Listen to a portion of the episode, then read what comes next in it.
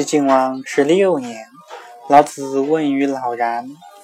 老子曰：“良甲深藏若虚，圣德容貌若愚。”孔子退而叹曰：“鸟无知其能飞，鱼无知其能游。龙行风云之中，吾不知其上下。老子其龙乎？”列王三年过秦，秦献公为立数。遂出散关，驰王九年，复出散关，飞升昆仑。秦时降下陕河之滨，号河上公，射道于安七生。汉文帝时，号广成子。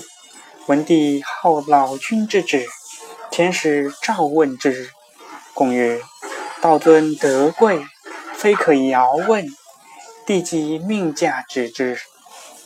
帝曰：“普天之下，莫非王土；率土之滨，莫非王臣。天下有四大，王居一也。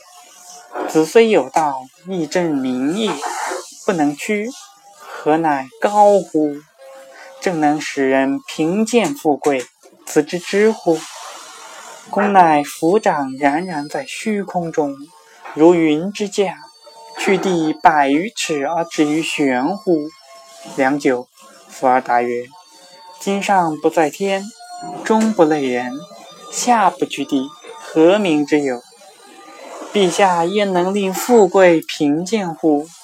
帝乃悟，这是神人。下念稽首谢礼，受帝《道德经》。